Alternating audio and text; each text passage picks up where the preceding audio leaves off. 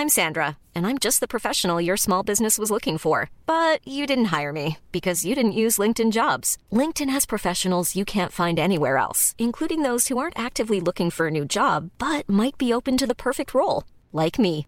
In a given month, over 70% of LinkedIn users don't visit other leading job sites. So if you're not looking on LinkedIn, you'll miss out on great candidates like Sandra. Start hiring professionals like a professional. Post your free job on linkedin.com/people today.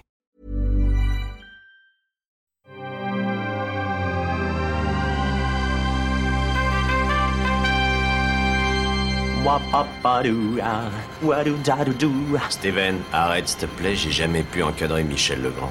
Salut c'est nos ciné, votre rendez-vous avec le cinéma qui depuis toujours jongle entre le pare-brise et le rétroviseur sur la grande autoroute de la cinéphilie, entre les nouveautés, les sorties et le passé, le patrimoine, le socle commun sur lequel nous avons bâti nos univers respectifs.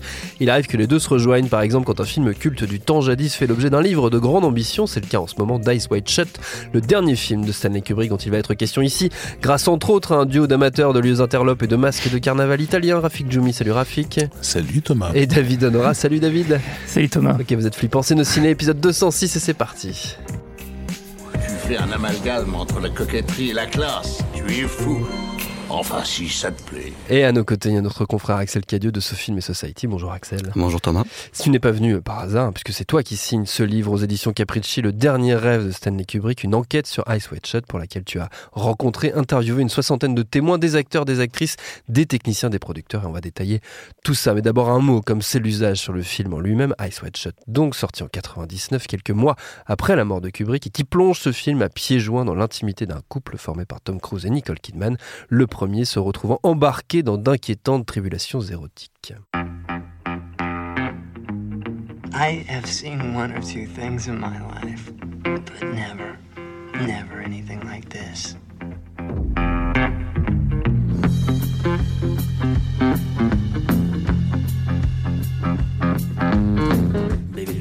Et devant la caméra de Kubrick aux côtés de Cruise et Kidman, on croise notamment Sidney Pollack, Todd Field, Mary Richardson ou encore Alan Cumming. Le film doit par ailleurs, selon toute vraisemblance, ressortir en salle, c'est ses 20 ans cette année. C'est ce qui a laissé entendre euh, très récemment une bande-annonce publiée par le distributeur Park Circus sur YouTube. Alors on n'a pas réussi à avoir l'info euh, vérifiée, savoir si le film allait vraiment ressortir en salle ou pas. En tout cas, c'est ce que, ça, c'est ce que cette bande-annonce laissait entendre. Euh, Axel, un mot peut-être sur la genèse de ce projet. Pourquoi ce, pourquoi ce bouquin? Pourquoi cette enquête? Bah déjà à titre personnel, c'est un film qui, qui m'importe Ouais. parce que je l'ai découvert quand j'avais, je pense, 13 ans. Donc c'est un film qui m'a marqué, autour duquel je tournais depuis longtemps et que Ouais. j'avais envie de, disons, de percer, de creuser. Euh, et à titre plus objectif, je pense que c'est un film qui est euh, qui est très intrigant à plus d'un titre euh, pour son sujet Mm. et pour le contexte dans lequel il est sorti. C'est-à-dire que Kubrick est mort avant la fin du montage, quasiment à la fin, mais quand même avant la, fin- avant la toute fin. Mm. Euh, et dans la fabrication même, c'est un film qui est censé se dérouler à New York et qui est quasiment intégralement tourné à Londres à Londres. Ouais. Donc en fait, il y a énormément de choses qui m'intriguaient. Et puis pour moi, c'était aussi une manière, au-delà d'Eyes Wide Shut, de comprendre un tout petit peu la méthode Kubrick. Et Ce qui est. euh, ce qui me paraît moi tout à fait cohérent dans le côté euh, enquête, c'est que j'ai le souvenir, euh, parce qu'on a à peu près, le même âge, d'avoir euh, moi aussi 12-13 ans au moment de la sortie du film, et j'ai le souvenir, c'était à l'époque où moi je commençais à lire la presse spécialisée, des rumeurs, de, cette espèce d'aura sulfureuse qui entourait le film avant même qu'on en ait vu la moindre image. Il y a notamment la fameuse histoire, je me rappelle les articles de Didier Perron dans Libé qui parlaient des histoires autour d'Harvey Kettel. C'est traité de manière détournée dans le bouquin. Tu ne reviens pas sur ces fameuses histoires de d'abus euh, sexuels sur Nicole Kidman, mais il y a notamment voilà, il y avait tout, il y avait toute cette, euh, c'est un film qui sentait le soufre avant même qu'on en ait vu la moindre image. Ouais, alors moi, je- j'avais un peu oublié ça, honnêtement, parce que je pense que j'avais 10-11 ans euh, au moment de la sortie. Mais en revanche. de me dire, je euh, suis plus avec toi. Ok, super. Très bien. On a fait le calcul. ce niveau-là. Et, et donc, en revanche. Ah bah, en, en revanche, euh, a posteriori, bon, je, l'ai- je l'ai- je le savais avant de travailler sur le livre, Ouais. mais oui, c'est un, c'est un film qui, à l'époque, était, euh, était extrêmement attendu. Tournage de 2-3 ans, deux des plus grandes stars mondiales, notamment Tom Cruise. Et puis oui, des rumeurs folles sur Kettel, qui est censé avoir éjaculé sur Nicole Kidman, ce qui, a priori, Et faux. est faux. Hmm, ouais. Il serait parti parce qu'il y avait une histoire notamment de un rapport conflictuel, on va dire, euh, entre la, la- la- Ouais, le côté maniaque de Kubrick et Il est pas foutu de poser correctement un verre Un de verre whisky sur sur, un une table de billard. Il fallait Ouais. qu'il dégage. C'est- C'est quand, quand même scandaleux. Rafik, toi qui es notre mémoire, notre, Oui, moi, notre, j'ai- notre j'étais déjà- vétéran. tu, tu étais déjà, déjà à la retraite totalement, quand pu- totalement sorti. pubère quand le film est sorti. Euh, quel souvenir tu en gardes toi de cette, euh, de cette arrivée, de ce dernier, le dernier rêve de Kubrick, pour reprendre le titre du bouquin d'Axel?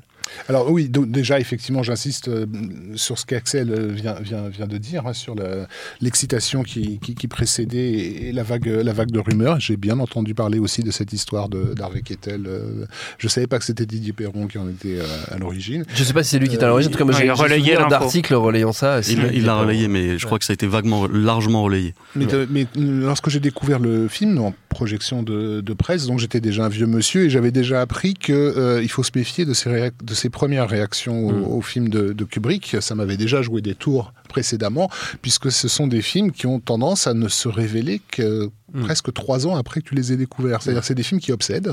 Tu sais pas exactement ce que tu as vu, tu comprends pas tes réactions, mais bon. Et donc je, je voulais laisser du temps au temps. C'est pour ça que j'avais refusé de faire la, la critique en fait euh, Mm. aussi à l'époque, même À si on me l'a pas demandé, mais on me, le- on me l'aurait demandé, je l'aurais pas faite. Ouais. Euh, euh, ce qui est intéressant, c'est ce, que, ce qui m'a mis sur la piste, c'est les réactions des gens qui n'aimaient pas. Mm. Euh, le thème du film est apparu à travers eux, en fait. Euh, parce que j'ai remarqué que le- les gens qui détestaient le plus le film, et, c'était pour certains très très virulent, hein, au sens où ils traitaient Kubrick de, de vieux lubrique, euh, pervers, de euh, pornographe, voilà, etc., bien de, de moraliste, euh, ce genre de choses. Euh, c'était souvent des gens euh, qui ont un, un problème avec le euh, leur fantasme en fait, Mm. c'est-à-dire qui, qui vivent dans un fantasme. Et, et- et mettre en, en corrélation ces personnalités-là euh, qui disaient du mal du film et le titre Les yeux grands fermés, je me suis dit, je crois qu'il est en train de nous parler de quelque chose qui a à voir justement avec notre incapacité à vivre dans le réel. Euh, et et la- les visions euh, successives du film ont, ont- ont confirmé en fait cette, cette piste. Mm. Donc merci aux gens qui, qui détestent. Il faut toujours les écouter. Il faut toujours écouter les, les gens Mm. qui détestent. Euh, je sais pas si c'est un élément qui, euh, A joué aussi dans ton, ta fascination pour, pour le film, mais moi j'ai l'impression que c'est dans la filmographie de Kubrick, un, un des films où il montre le plus sa un des thèmes qui traverse tout son œuvre, c'est sa passion pour le faux semblant, pour euh, ce que ce, ce qu'on donne à montrer et ce que cache ce qu'on donne à montrer. Bah, comme vient de le dire Rafik, effectivement, je pense que le film se cache un peu dans ses plis et dans ses creux, Hmm. et dans ce qu'il dit pas. Donc, euh, et c'est pour ça, moi, quand j'avais 12-13 ans, il m'a fasciné, je pense, sur le long terme, parce que je pense que Kubrick, à l'image de Lynch et beaucoup d'autres, c'est quelqu'un qui est capable de rentrer dans ton cerveau et d'une manière ou d'une autre de jouer Mm. avec. Et sans que tu t'en rendes compte, en fait, tu vas, il t'emmène un sur, il te met sur des pistes que Mm. dont tu n'as même pas conscience au moment où tu, où tu le vois. Et par rapport, et ce qui est intéressant, notamment par rapport à Eyes Wide Shut, c'est que même dans sa conception même très concrète, on pense à être à des endroits où on n'est pas, on pense être Mm. à une époque où on n'est pas tout à fait. Donc en fait, il y a des jeux de pistes permanents Mm. qui font que oui, le film est un, un, un showstrap euh, à grande échelle, j'ai l'impression. Et dans, dans les entretiens euh, que tu as menés, tu t'attendais à ce que euh, à ce qu'il y ait des découvertes, à ce qu'il y ait du- des, des- des surprises dans ce qu'allaient te raconter euh, euh, toutes les personnes qui avaient participé à la, à la conception de ce film? Honnêtement, j'attendais rien. Ouais. Déjà, j'attendais pas à ce qu'on me parle forcément. Donc au début, le film, le livre était pas, j'en étais, j'étais pas sûr qu'il verrait un jour le jour. Ça a été une surprise pour toi de voir justement à, à quel point il y a une soixantaine de personnes qui sont interviewées, donc il y a quand même eu beaucoup de matière. euh. Ouais, en fait, j'ai commencé par les, pe- les, les, les- les rôles secondaires, voire euh, tertiaires, Mm. notamment les, les deux, euh, les deux actrices qui accompagnent Tom Cruise dans l'une des toutes premières scènes du film. Et en fait, elles m'ont tout de suite dit oui. D'ailleurs, elles se sont rencontrées par la suite, elles ont reconnecté grâce au livre, donc ça, ça m'a fait marrer. Et, euh, et donc, euh, très vite, j'ai compris qu'il y avait moyen. Et, et donc, j'ai fait une- énormément d'acteurs et d'actrices. J'ai pas eu Cruise et Kidman, évidemment. Euh, ensuite, je suis passé aux collaborateurs, aux techniciens. Et en revanche, ce qui a été compliqué, c'est que la famille Kubrick, les Harlan notamment, et Ouais. sa femme Christiane, euh, qui, qui est en fait la, la, la sœur de Yann Harlan, euh, qui est l'un des producteurs de Tom Cruise, de Kubrick, eux ont totalement refusé de me parler. Hmm. Euh, pour des raisons de confidentialité, je pense, et parce qu'ils veulent que quand un projet Kubrick voit le jour, ils aient totalement la main dessus. Il y a un grand contrôle encore de, Ouais. de- du patrimoine Kubrick. Exact. Ouais. Et ils, refusaient par ailleurs aussi que j'aille aux archives Kubrick qui se trouvent à Londres. Donc ça a été des choses un peu compliquées à gérer. David Euh, oui, il y, a- il y a une culture euh, du secret en fait euh, dont, dont Axel parle pas mal sur qui, qui existait dès le début en fait dans la manière de procéder de, de Kubrick et en fait il, s'entoure d'éno- d'énormément de gens mais fait en sorte que ça devienne des personnes de confiance et a tendance à faire monter en poste les, les- les personnalités avec lesquelles il, est- Ouais. il se sent le plus, le plus en confiance et du coup c'est assez logique en fait que que persiste en fait cette, euh, cette culture du, du secret. Et ce qui est intéressant aussi, c'est que le, le film, le, le- le côté mystérieux, énigmatique, qui à la fois entoure la conception du film, sa sortie, euh, et, et, ce qui a suivi, en fait, est aussi contenu dans le film lui-même. C'est-à-dire que c'est un film euh, qui, euh, bah, comme plusieurs des, des, autres films de Kubrick, si ce n'est tous, euh, en fait, a quelque chose de ludique dans la manière de, de, challenger le spectateur à, essayer de décoder en fait ce qu'il a en face de lui. Et c'est aussi, là je rejoins Rafik sur le fait que effectivement c'est toujours des films un petit peu compliqués à, appréhender, sur lesquels il faut revenir. C'est parce qu'en fait à chaque, à chaque nouvelle vision, on peut avoir des nouvelles théories, on peut remarquer un détail, hmm. et on peut, on peut se poser pas mal de questions et avancer dans cette, euh, cette enquête un petit peu sans fin euh, qui est la, résolution du film. Et sur, euh, notamment sur ce dont vous parliez, sur le rapport entre le, entre le, le, réel et, le, et, la, et la fiction, et le, entre le réel et l'irréel, il y a notamment un aspect qui, qui, traverse tout le film. Il y a des, des références au magicien d'Oz, notamment ben, justement dans la scène avec ces deux actrices où elles, où elles disent qu'elles vont emmener euh, Tom Cruise euh, euh, là où l'arc-en-ciel se termine. Il y a le, magasin Rainbow, etc. Et c'est aussi repris dans le, dans le dialogue de fin entre, entre Kubrick et entre pardon, Tom Cruise et, Nicole Kidman. où finalement, qu'est-ce qui est, enfin ce, ce, ce, que raconte Kidman, elle, elle dit est-ce que finalement le, fantasme n'est pas plus réel que mm. le que, le rêve et, inversement. Euh, et, c'est très intéressant dans la, manière dont on peut faire justement des, parallèles entre le, rapport au cinéma et le rapport avec la sexualité aussi. Euh, pardon, je ne sais pas qui, qui voulait se lancer. Rafik? Non, Axel. Non, moi je, je suis bon. non, ce qui est très juste par contre, c'est que euh, ce qui m'a surpris, c'est que l'essentiel des gens, on a, on a parlé de Kubrick totalitaire, nanana. Ce qui est vrai, c'est que l'essentiel de ses collaborateurs était on ne peut plus élogieux. Et 20 ans après les faits, c'est pas de la langue de mmh. bois. Mmh. Je pense qu'ils étaient élogieux parce que effectivement, il sait, bon d'abord il avait un charisme fou, il était capable de s'entourer de gens en qui il avait confiance mmh. et qui avait confiance en lui en retour et qui pouvait tout lui donner. Et donc à partir du moment où il y avait cette relation de confiance qui s'instaurait entre collaborateurs, et des gens qui travaillaient pour le film, à 200% évidemment, eh ben, il n'y avait pas de problème mm. entre eux en fait. Il y en a quelques-uns qui l'ont mal vécu tout de même. Il y a notamment un, scénariste qui, qui, témoigne, qui, qui, a témoigné, qui avait déjà écrit, euh, écrit tout ce qu'il avait, tout le mal qu'il avait à dire sur, sur ce projet. Bah, je pense qu'en fait, pour un scénariste confirmé comme Frédéric Raphaël, c'est son nom, c'est un, de ceux que j'ai rencontré, qui a travaillé notamment avec Stanley Donen. Euh, quand on a un très fort ego et qu'on a déjà une expérience dans le cinéma et qu'on est par ailleurs oscarisé, on a du mal à être considéré comme un, disons, un, un exécutant. Un exécutant. Et en fait, Kubrick, ce qu'il voulait, c'était juste avoir, qu'on lui apporte des idées et qu'ensuite il puisse faire le tri.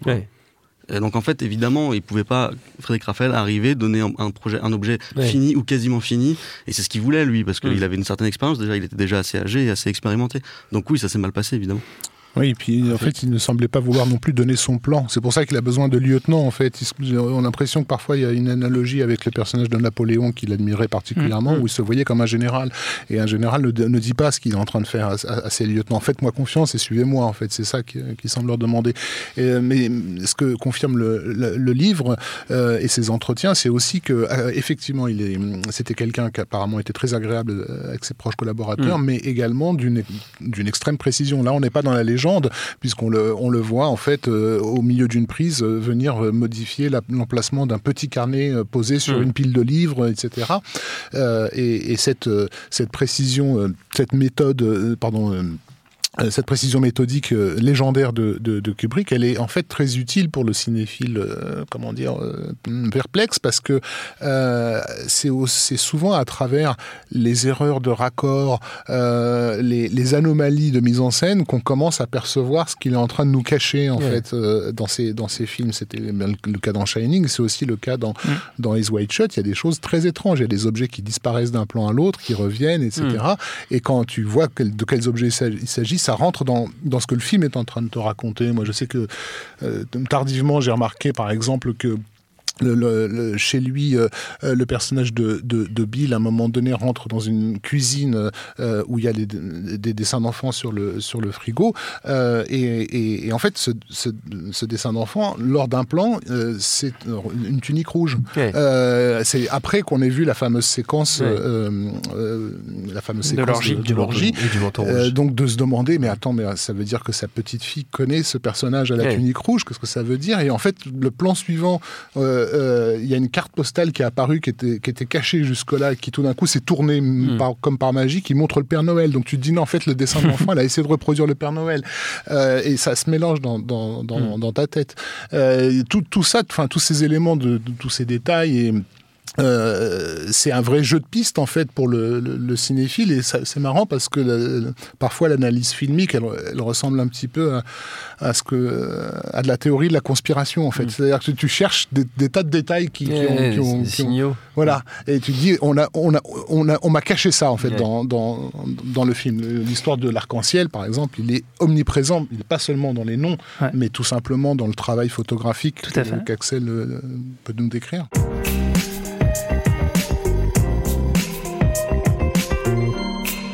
Justement, dans la description euh, que, tu, fais grâce au témoignage de la, conception du film, on retrouve ça, no- notamment dans l'idée, on parlait du manteau rouge, dans l'idée de faire incarner différents personnages, enfin un personnage par différents acteurs, et que ce soit presque caché au spectateur. Bah, c'est complètement caché, enfin au spectateur disons inattentif ou en tout cas celui Ouais. qui a vu le film une fois ou même deux.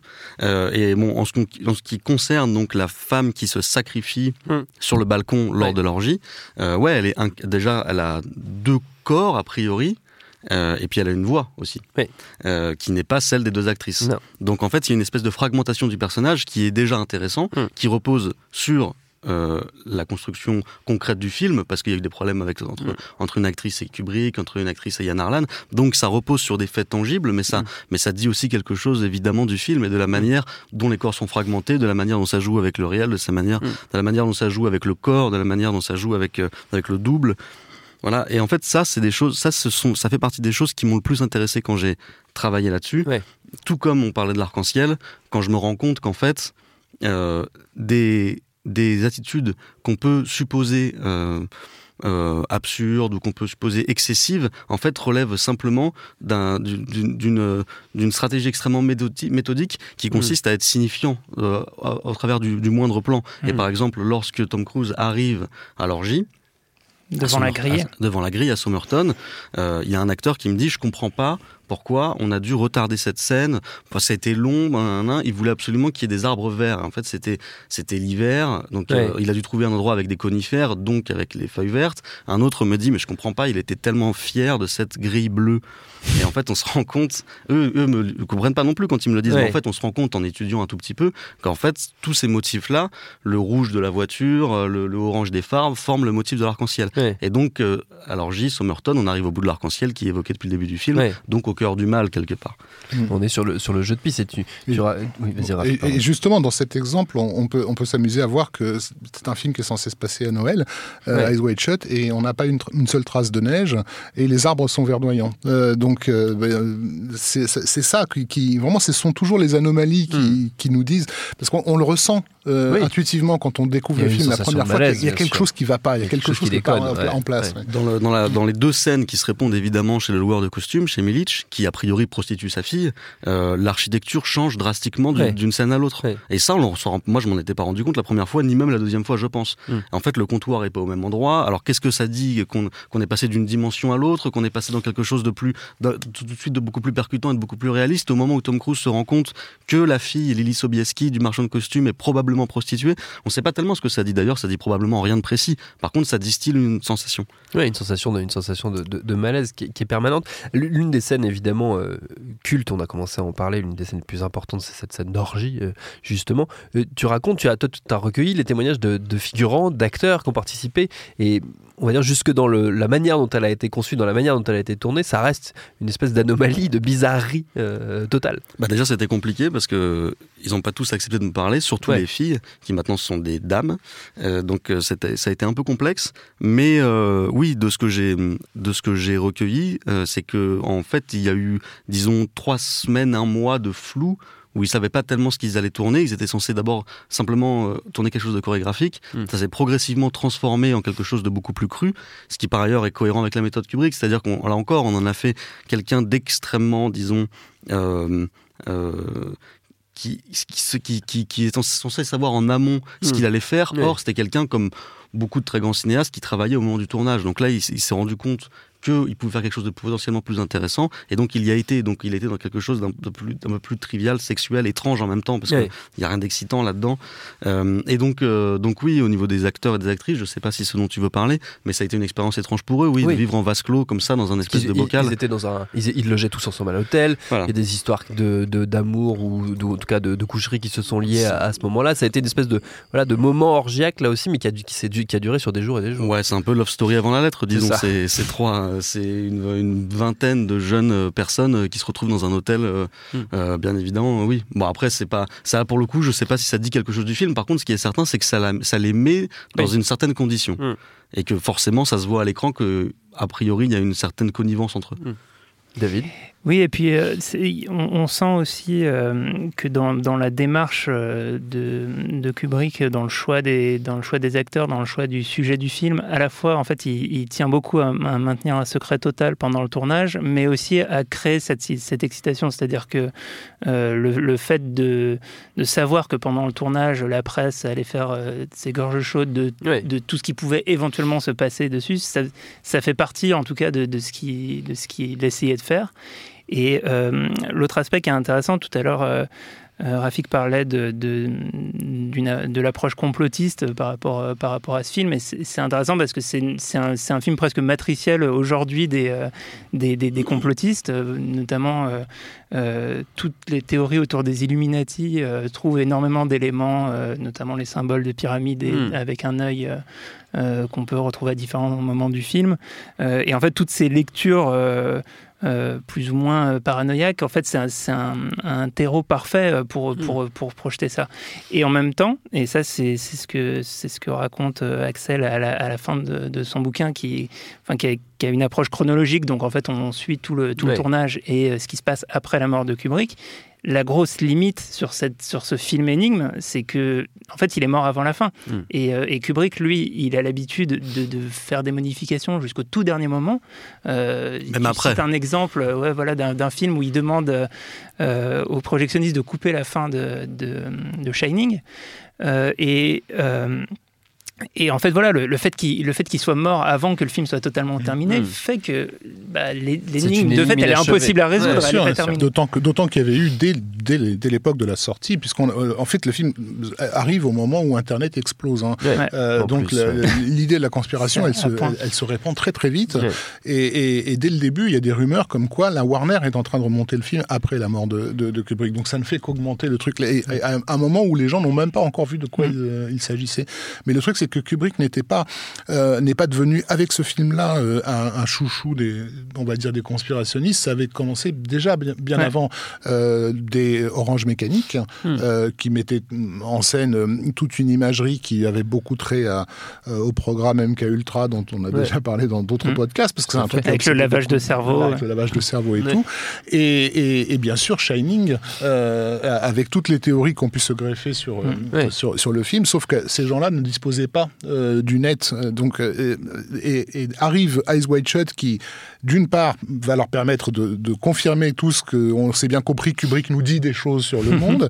Euh, son film s'appelle Eyes Wide Shut etc et en plus il y a oui, évidemment cette scène d'orgie tournée dans un manoir qui appartenait au Rothschild. Enfin je veux dire un- tu leur fais un cadeau à- aux, aux conspirationnistes à, à tous ceux qui depuis Et- les 70s é- é- écrivent sur les bloodlines Et- Sur les théories autour de, de- de Shining, il y a d'ailleurs ce, ce documentaire formidable qui s'appelle Room 237 qu'on ne Mm. saurait que trop euh, vous conseiller. David Et j'allais, oui, j'ai juste ajouté que euh, ben, Thomas, tu as fait un épisode de Programme B sur, euh, sur l'affaire Epstein. Ouais. Et en fait, jusque encore aujourd'hui, Eyes Wide. Shut est encore cité Est un- justement est- est dans, les films qui est un dépeignent référentiel important. Mais- euh, ce, ce genre d'organisation. Mais même. Julianne Davis, qui donc joue Mandy, Ouais. la prostituée qui fait une overdose, qu'on retrouve au début et à la- dans le dernier tiers du film, Mm.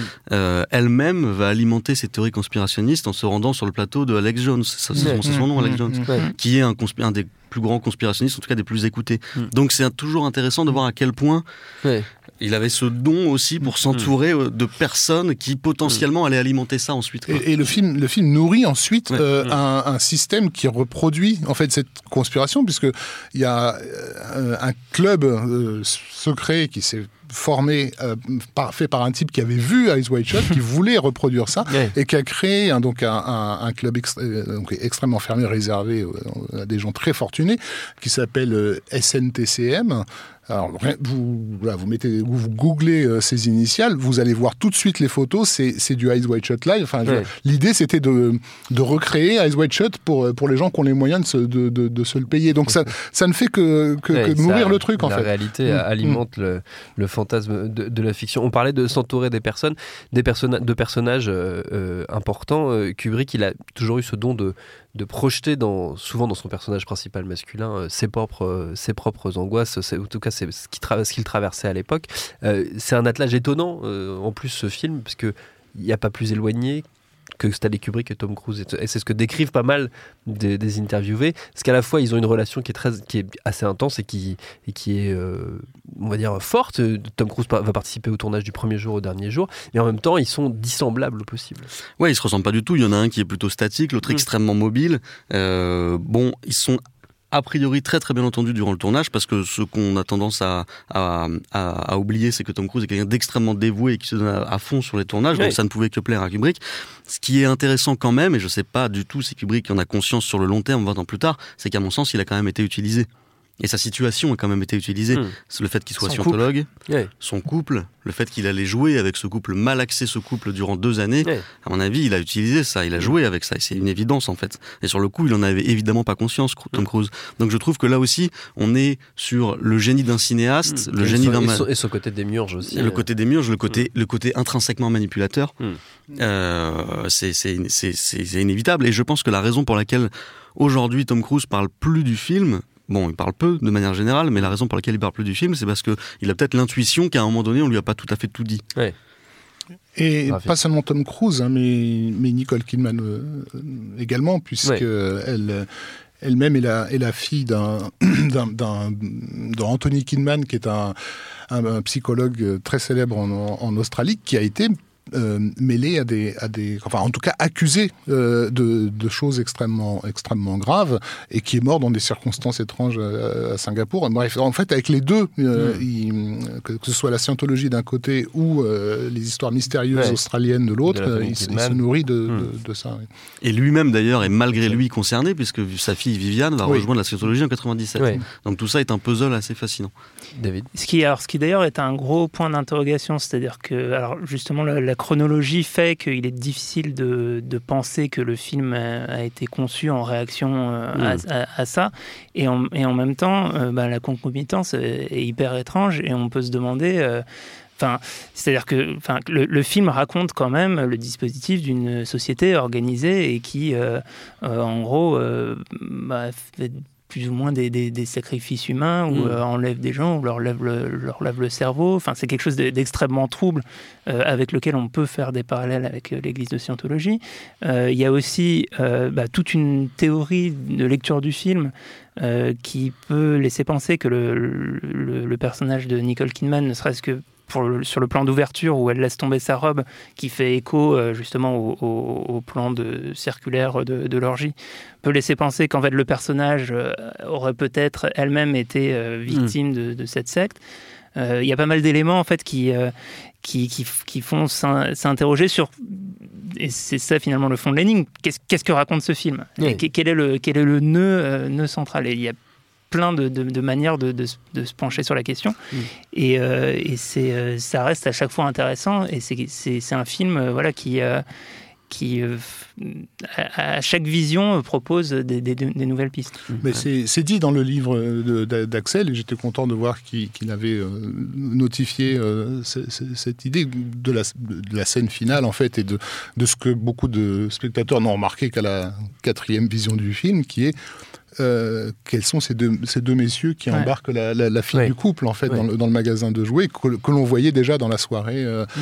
euh, précédemment, euh, avec cette idée effectivement que Nicole Kidman euh, fait partie de ce groupe et, et- et prépare pendant tout le film, elle Mm. prépare sa fille, elle, la- elle la coiffe, elle la, elle la- elle la- elle la pomponne euh, pour en faire une future prostituée en Mm. fait. Et de, de toute façon, tout, tout- pra- pratiquement tous les personnages féminins qui, enfin, importants du film sont euh, conditionnés à, à- Elle, à être notamment, elle lui, prostituées. elle lui enseigne le rapport à l'argent. Il y a Ouais, une, ouais, scène d'un exercice de maths où elle lui Tout explique euh, Joe a tant Voilà. d'argent. Elle, euh, elle refuse de lui, euh, de lui acheter un énorme euh, teddy bear, en fait, sur laquel la fille euh, s'est arrêtée.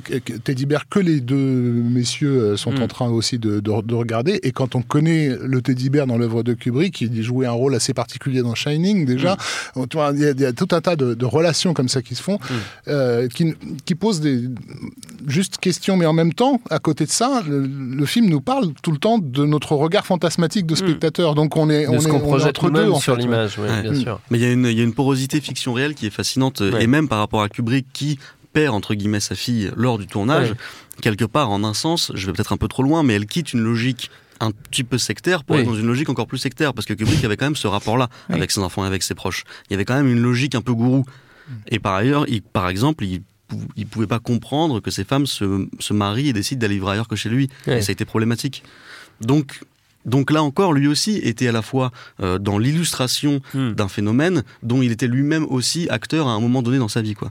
Donc c'est intéressant, quoi. C'est- Il y a vraiment, euh, il y a vraiment une porosité énorme et, et euh, peut-être qu'on pourra en parler après, mais il y a aussi une porosité énorme, évidemment, euh, dans le New York qu'on voit à l'écran et, Ouais. et le New York qui, Mm. qui est celui de, sa, de, de- de ses débuts d'adulte, disons. Mm. Bah, parlons-en, parlons-en tout de suite. Quelle est, quelle est cette porosité justement? Bah, moi, ce que je trouve euh, fascinant dans le film, au-delà de tout ce dont on vient de parler, qui je trouve est, est Mm. fait, fait- fait du film quelque chose de profondément malsain et en même temps fascinant et une attraction-répulsion totale, euh, moi, ce qui m'a ce qui m'a aussi fasciné dans mes recherches, c'est quand je me suis rendu compte que au travers de cette recréation d'un New York un petit peu fantasmatique, Ouais. qui est censé être celui de la fin des années 90, donc transposition du Vienne de Schnitzler, nouvelle Mm. originelle, Qui est le nouvel, euh, c'est ça, le nouvel, le nouvel euh, d'où est tiré le film. voilà, euh, au New York de la fin des années 90, on peut penser à une recréation exacte du New York de cette époque-là, Oui. parce qu'il a demandé à une collaboratrice qui s'appelle Lisa Leon d'aller photographier tout le moins, tous les moindres détails Ouais. de tout New York. Et en fait, on se rend compte que dans cette recréation de ce New York qui est donc à Londres, à Pinewood, dans les studios Pinewood, euh, il, a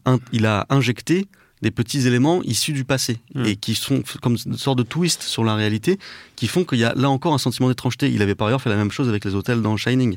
Donc, euh, par exemple, Mm. une cabine téléphonique issue plus des années 50-60, par exemple, des robes de, de serveuses dans les diners qui n'a rien à voir avec celles qu'on porte dans les années 90.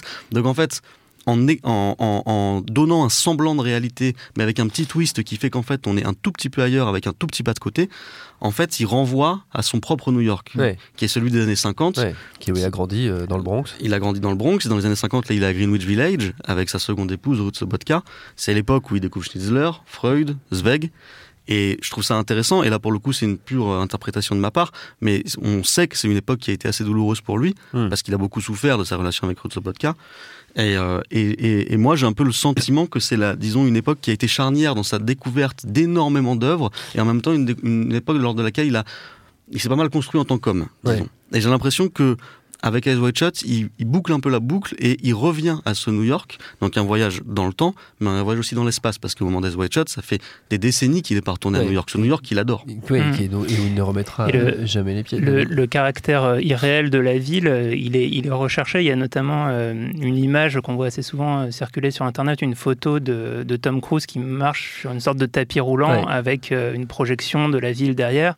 Et dans le film, quand on voit ce plan où, il marche, effectivement, il y a, il y a un, un- un effet euh, étrange. Et cette étrangeté, elle est vraiment recherchée. Mais cette, euh, cette autobiographie, on va dire visuelle, elle est aussi dans, dans l'appartement des, des Hartford, hein, qui, qui semble répliquer là, un appartement dans lequel il a vécu à New York, euh, en plus orné d'étoiles de, de, de sa femme Christiane Kubrick. Mm. Donc il y a quelque chose effectivement de, de très familier. Mais on, on dit, je, je- bon, je crois qu'on avait déjà évoqué dans, dans le podcast sur euh, Shining euh, cette Oui. théorie comme quoi euh, Kubrick était un adepte de l'art de la mémoire et, et- et- et que l'hôtel de, Shining n'était rien qu'une mise en scène de Mm. son propre cerveau, en fait, Oui. de sa propre mémoire. Oui, avec ses Euh, différentes, voilà. ses différentes pièce. On ne fait jamais des films que, que, que pour parler de soi d'une certaine façon. Donc oui. euh, peut-être qu'il se livre euh, consciemment dans, Mm. dans, dans là-dedans et qu'il invite évent- éventuellement le spectateur à se demander qu'est-ce qui a bien pu lui arriver à titre personnel à cette époque pour en faire le, pers- l'homme, le personnage qu'il est, qu'il est devenu.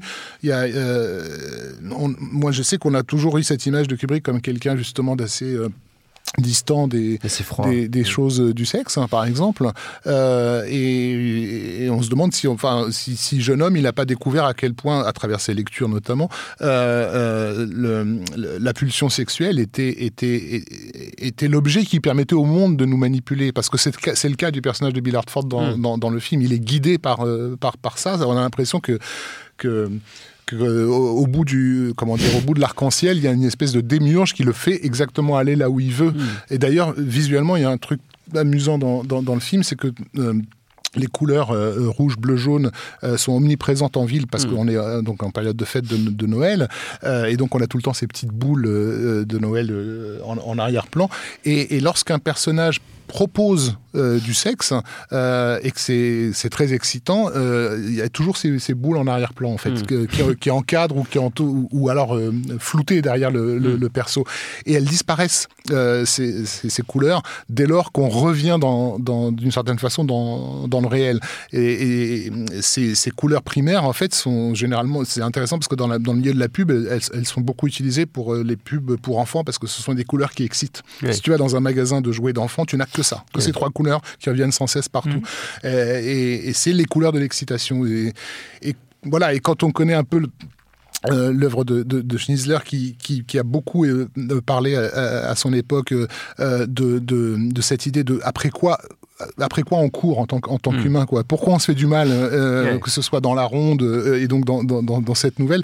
C'est la question qui se pose c'est on, on court après sa propre excitation en fait. Et, et on est aveugle Mm. au, au, au- au réel. Et, ça, d'a- d'ailleurs, juste sur, la, sur le, le rapport à la sexualité dans le film, qui est, qui est évidemment euh, absolument central, il y, a, il y a à chaque fois, euh, en fait, euh, enfin, de, de plein de manières différentes, Kubrick va essayer d'a- d'aller euh, euh, jusqu'au bord euh, du, du fantasme et, de ce qui est, et du refoulé notamment. Euh, et il y a tout un aspect euh, sur le, le personnage de, de Tom Cruise euh, de, autour de, de l'homosexualité, qui, euh, c'est ce que tu racontes, euh, Axel, dans le film, euh, en particulier à l'époque, où il y avait beaucoup de rumeurs euh, qui disaient que Nicole Kidman était une couverture euh, pour, Ouais. euh, pour cacher le fait qu'il était homosexuel. Et en fait, notamment, euh, il y, a une- il y a une scène dans le film euh, qui fait écho à une scène de la nouvelle originale dans, dans laquelle, à l'origine, euh, le, le personnage se faisait insulter de juif. Et ça a été changé pour qu'il se fasse insulter de, de, de- d'homosexuel et, euh, et en fait de, de PD. Et, euh, et en fait, ce, ce, ce- ce passage plus euh, un autre ch- changement, alors peut-être ça tu pourras le raconter, Axel, euh, le, le choix d'Alan Cumming euh, et de la manière qu'il a de jouer pour euh, Mm. jouer le, euh, j'allais dire le standardiste, le, Non, le- c'est le le- réceptionniste. Le réceptionniste Le de réceptionniste de l'hôtel. l'hôtel euh, semble aussi porter euh, un, un message qui peut être à la fois quelque chose sur le personnage et à la fois sur euh, une forme de manipulation de Kubrick euh, par rapport à Tom Cruise. Moi, je pense que ça relève du domaine du jeu, en fait. Ça, Mm. enfin, ça relève du domaine un peu de la manipulation de Tom Cruise et, et de l'inconscient des spectateurs à l'époque, mais ça relève aussi du jeu, je pense. Et par exemple, lors de la scène dont tu parles, lorsque Tom Cruise se fait bousculer par ces jeunes étudiants de Yale, je crois, euh, effectivement, un de ses figurants me dit, je lui dis, qu'est-ce que tu devais dire à ce moment-là? Il m'a dit, je pouvais dire n'importe quoi, il fallait juste qu'il y ait le mot Ouais. En fait, c'est intentionnel. Et il change l'insulte antisémite en une insulte homophobe. Donc ça veut dire quelque chose. Je veux dire, il, aurait, il, il peut, il Ouais, peut très bien annuler l'insulte antisémite Ouais, s'il veut pas qu'il y ait cette dimension-là dans son film, mais il est pas obligé de la remplacer par une dimension homophobe. ouais. Et ce qu'il me raconte aussi, c'est qu'au bout d'un moment, Tom Cruise, il en a eu un peu marre. Il a dit avec euh, avec humour, mais il a dit Ah, tu, continues à me traiter de PD, tu vas voir ce que tu vas voir. Bon, bref. Et donc cette scène avec Alan Cumming. euh, elle a été créée un peu ex nihilo en fait. Elle n'était pas censée exister. Donc là encore, on est sur un cinéaste qui décide au travers de la matière en présence, de créer quelque chose qui est censé apporter quelque chose d'autre au film. Et là, c'est censé apporter une forme d'ambiguïté, de nouveaux fantasmes, qui, de, nouvelles, de, nouvelles, de nouveaux possibles, en fait, de nouveaux possibles sexuels, entre le standardiste clairement homosexuel, euh, qui par ailleurs fait des gestes extrêmement... Ah, il le drague à mort. Il le drague de manière évidente et il dit big guys. Il fait un geste comme ça avec les mains. Clairement, on peut penser qu'il il fait le signe d'un pénis. Et, et, et derrière lui, on voit d'ailleurs se dessiner les lettres assez claires. Je crois que c'est As. Je sais plus sur une devanture, As As ou je crois que c'est As. Mm. Euh, et donc euh, là encore, il y a une ambiguïté qui est dessinée, Mm. qui dit quelque chose du personnage, mais qui dit aussi quelque chose de Tom Cruise. Donc c'est passionnant. Et Mm. cette porosité-là, ce, ce, rapport permanent entre spectateur, Kubrick, Cruise, qui est génial. Et il y a un peu la même chose lors d'une euh, lors du- d'une scène montée, on va dire, de, de, de plusieurs plans qui s'enchaînent, de Nicole Kidman qui est nue, euh, qui se dévêtit. On enchaîne sur Tom Cruise qui est dans son cabinet avec un patient et, le- et il lui soulève la jambe. Donc on peut imaginer que c'est une métaphore de l'érection. Et il lui dit Est-ce que c'est bon maintenant? Et l'autre lui dit Oui, oui, c'est bon. Je- ça- il me semble que c'est une manière de dire au Mm. spectateur Ça va, vous avez eu ce que vous voulez. Mm. Est-ce que c'est est -ce c'est bon? Est-ce qu'on passe à autre chose? Mm. De la même manière, il y a ce plan qui ouvre le film, qui est une manière de dire Bon, ça fait des années Oui. qu'on parle du cul de Nicole Kidman, vous l'avez. Ouais. Maintenant, on va passer à autre chose. move on, quoi. Ouais. Il y a, sur, cette ambiguïté euh, se- sexuelle, il y a aussi le masque, tout simplement, que porte, euh, que porte Cruz, ça Mhm. aussi tu le notes dans, dans ton livre, qui a, d'où le bas, le bas du masque euh, qu'il a lors de la fameuse scène de l'orgie est un bas de masque féminin. Oui, oui. Mais oui, ça parle du- la- de Mm. l'identité de, de Tom Cruise et du personnage, bien sûr. Et puis tout le symbole de l'arc-en-ciel dont on a Tout déjà fait. parlé euh, Ouais, renvoie qui est- aussi. évidemment, qui est assez, un symbole euh, Oui. assez, assez transparent. Oui, Enfin, Rafik. mais, euh, comme tu l'as dit, euh, pardon, on renvoie au, au- au magicien d'Oz qui, je ne veux pas rentrer dans la Oui, oui. littérature conspirationniste, mais le magicien d'Oz fait lui-même partie de, des délires autour de MK Ultra, etc. Mm. Donc on, on tourne en boucle, mais euh, dans, dans la scène, euh, je sais que la- moi à l'époque ça m'avait euh, fasciné parce que je crois que c'était une, incrustation numérique de, chez Kubrick, c'était assez rare, mais justement l'apparition d'un- arc-en-ciel en, en surimpression dans la scène où il suit l'étudiante euh, qui se prostitue, au moment où, où il commence à, a priori à, Mm. à s'engager dans, dans le rapport sexuel, on a un arc-en-ciel en bas de l'image, comme un flair de caméra en fait, mais Mm. qui, a- qui, qui, qui apparaissait à ce moment-là. On, on a parlé de la, on Le- a évoqué le- la couleur. euh, Il y a, il y a un moment aussi, Axel, dans, dans le livre où tu expliques la l'obsession euh, qu'avait Kubrick pour euh, un certain type de pellicule pour justement aller dans la, dans la matière charnelle quasiment de, de- du film. Alors moi, je suis un peu, euh, un tout petit peu embêté parce que j'ai du mal à faire le comparatif. Ouais. Donc je sais, mais ce qu'on m'a dit en revanche, peut-être que vous vous saurez mieux que moi, mais ce qu'on m'a dit en revanche, c'est que c'était une pellicule Kodak qui n'existait plus à l'époque. Euh, et qu'il a recherché par des biais. J'ai pas réussi à tracer jusqu'où Ouais, il a été. On a, refusé, on a refusé de me dire. Apparemment, il l'a trouvé en France chez quelqu'un qui avait encore cette pellicule Kodak. Donc euh, ils en ont utilisé des dizaines, ils ont essayé des dizaines et des dizaines et des dizaines jusqu'à se poser sur celle-là. Et ça renforce l'idée que j'évoquais tout à l'heure, qui est celle d'un film un petit peu euh, mouvant, disons, Ouais. euh, qui appartient à plusieurs époques, à plusieurs lieux, où en fait c'est un film qui est un peu hors du temps, en un sens, qui est tourné avec des moyens qui ne sont plus ceux de la Mm. fin des années 90. Ouais. Et c'est d'autant plus fascinant quand on imagine que c'est, j'exagère un peu, mais c'est, c'est, c'est juste avant l'avènement du numérique aussi. Ouais. Donc, euh, on, donc on est sur une fin de monde, en fait, Mm. quelque part. Je voulais juste rajouter, Ouais. toujours par rapport à, cette idée d'arc-en-ciel, le film se passe à Noël et on Ouais. est donc dans, dans, dans, dans cette configuration d'arc-en-ciel. Et quand l'arc-en-ciel, en fait, c'est une illusion d'optique. Euh, donc c'est un fantasme. Mm. Euh, de la même façon que Noël, c'est une période où les gens se comportent différemment, où ils jouent, on joue un jeu en fait. On joue Mm. à être à Noël, euh, comme si, en faisant croire en plus aux enfants à quelque chose qui est complètement Bien de l'ordre du fantasme. Donc on, on revient tout le temps, que, quelle que soit la piste que, le, que le film nous fait, nous, fait, nous fait traverser, on en revient tout le temps à cette idée que on vit piégé dans ce fantasme de, ce- de notre regard sur le monde, qui est Mm. donc le- voilà, les, les- les yeux grands fermés, et que peut-être qu'on n'a pas envie euh, de, de- de savoir Mm. de quoi ce monde est fait, parce que ce que ce, que, ce, que ce film re- recouvre à peine, et ce que le personnage de, de Bill refuse de voir, c'est euh, l'idée de la corruption, c'est l'idée du mal, c'est l'idée qu'il vit dans un monde absolument atroce. Ouais, Et que, fait. et que son propre foyer est déjà infecté. Oui, en plus, on s'approche de la, de la conclusion, euh, David? Euh, oui, alors moi je voulais juste parler d'un autre petit détail, alors qui est, Ouais. comme on est dans les fantasmes, euh, ça, moi ça renvoie à une forme de, de fétichisme chez, chez moi et on en, on en parle rarement dans, dans les films, c'est le générique. on se dévoile totalement. T'inquiète, ça va être très soft. Non, c'est le, le générique et la typo du générique, c'est un, un fut- futur, enfin une, une variante du Futura en extra bold. Et le Ah, futur, waouh. le- non mais la typo Futura, c'est extrême nerd elle a été très très souvent utilisée par Kubrick Ouais. dans des dans des formes différentes. Et moi, c'est vraiment une des, un des un des premiers euh, émois euh, typographiques en fait. C'est-à-dire que vraiment le générique, j'ai un souvenir quand j'ai Ouais. découvert le film, euh, qu'il y a- il y a- ça pro- procure un effet chez moi que je trouve je trouve fascinant et, et, cette typo et la manière dont est conçu le générique mm. euh, avec la musique et les, et les, passages au noir et puis le euh, Kidman qui se, qui se, se déshabille et, et cette introduction, euh, je, je, la trouve extraordinaire et le, et le générique et le choix de typo et la manière dont c'est construit, euh, y participent à mon avis. Alors ce qui est amusant, c'est que je suis assez d'accord avec toi et j'ai découvert, mais par l'entremise de, enfin, c'est un peu compliqué, mais en fait on a, on a découvert récemment que les, les, les cartons n'avaient pas été faits à la mort de Kubrick. Donc, probablement qu'ils auraient été ceux-là, mais en fait, ils n'étaient pas faits à l'époque. Donc, quelque chose d'intéressant là-dessus. Tout comme le. Sachant que, alors, tu, tu parles aussi dans le, dans le livre de, de, de, deux éléments, donc une, une, voix off et aussi des cartons des intertitres ouais. euh, qui, auraient, qui là sont pour le coup complètement absents, euh, qui auraient pu euh, chapitrer en fait le film. Mais il y a quelques points d'interrogation. La mmh. voix off, deux voix off, en fait, celle de Tom Cruise et celle d'un narrateur omniscient a priori, il n'y en aurait pas eu, mais on aura toujours le doute, ouais. parce que, comme on vient de le dire, il peut retravailler son film jusqu'à la toute fin. Euh, des cartons, effectivement, qui, auraient, qui seraient intercalés au fur et à mesure du film. Les, le, le, le générique de début et de fin, certaines musiques, et aussi le plan initial de Nicole Kidman qui se dévêtit.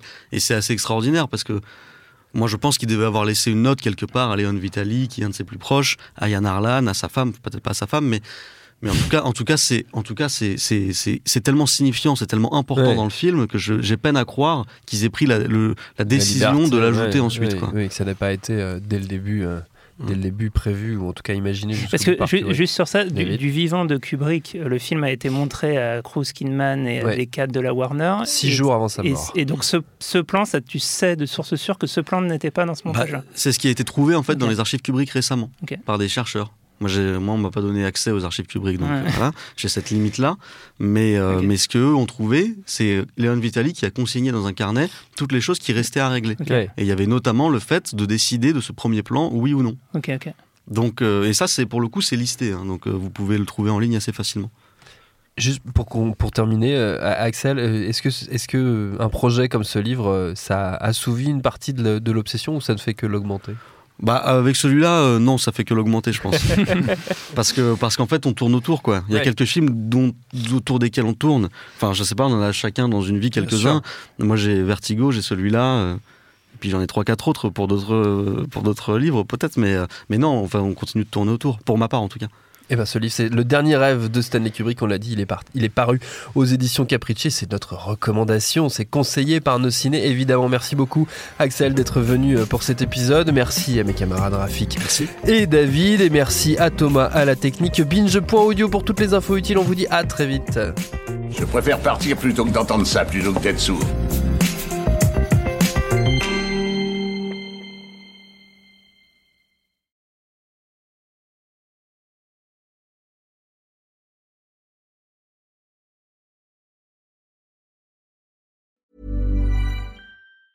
Planning for your next trip? Elevate your travel style with Quince. Quince has all the jet setting essentials you'll want for your next getaway, like European linen, premium luggage options, buttery soft Italian leather bags, and so much more. And it's all priced at 50 to 80% less than similar brands. Plus, Quince only works with factories that use safe and ethical manufacturing practices. Pack your bags with high-quality essentials you'll be wearing for vacations to come with Quince. Go to quince.com slash trip for free shipping and 365-day returns.